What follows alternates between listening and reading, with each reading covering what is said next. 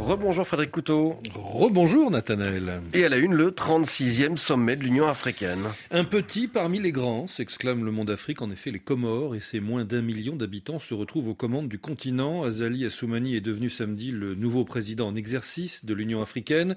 C'est la première fois qu'un pays insulaire, au poids diplomatique plutôt limité, obtient un tel niveau de responsabilité. Et la France euh, s'est activée en coulisses, relève le monde Afrique, pour appuyer la candidature du président comorien. Les deux capitales sont proches, pointe le journal. En témoignent les nombreux déplacements d'Azali Assoumani à l'Elysée, cinq fois au cours des trois dernières années. D'abord, la France voulait éviter des dissensions au sein de l'UA, confie un responsable comorien. Puis, il y a la possibilité pour nous, les Comores, de jouer un rôle de médiateur. Nous pouvons passer des messages, notamment au Sahel, où le Mali a des problèmes avec la France, affirme-t-il encore.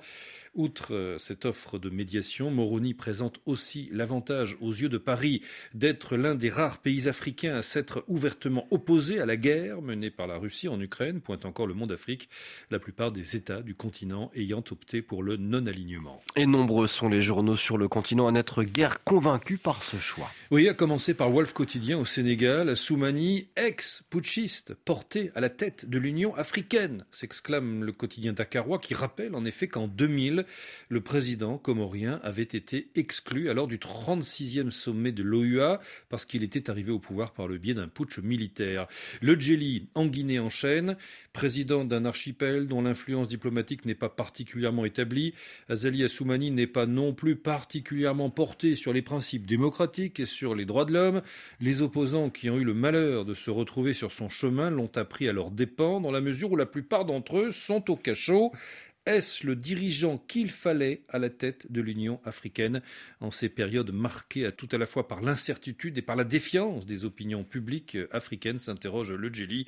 L'avenir nous le dira. En tout cas, Poursuit le site guinéen. Le 25 mai prochain, l'Union africaine célébrera le 60e anniversaire de sa création et à l'occasion, à cette occasion, on voudra nous servir un bilan forcément élogieux, mais ce bilan, en réalité, n'est pas si fameux, il est même plutôt maigrichant. Et le continent reste en effet englué dans des problèmes récurrents. Toujours ces cailloux dans la chaussure, s'exclame Ouakatsera au Burkina Faso. Les défis prioritaires et pas des moindres sont ceux de l'agro-industrie, du climat, de la relance économique de l'Afrique après les ravages de la pandémie, du Covid-19 et la guerre en Ukraine, la résolution de la crise humanitaire qui affecte ou qui menace plusieurs pays du continent et la conduite à bon port du projet de l'admission de l'Union africaine au G20 en Inde. Mais la montagne à aplanir dans l'urgence, pointe encore Wakatsera, est sans aucun doute le garrot à attacher pour mettre fin à cette hémorragie de coups d'État sur le continent noir, notamment dans sa partie ouest.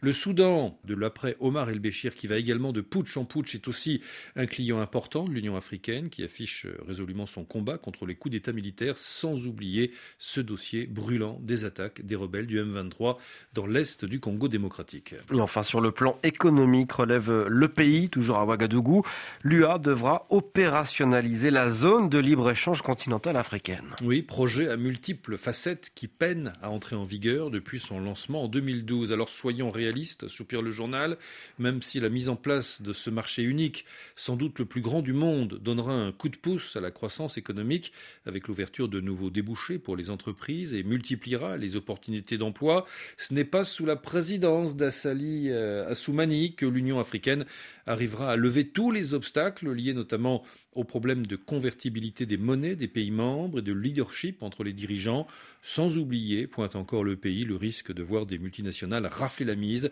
parce que plus compétitives que les entreprises nationales. Merci beaucoup, c'était Frédéric Couteau pour la revue de presse.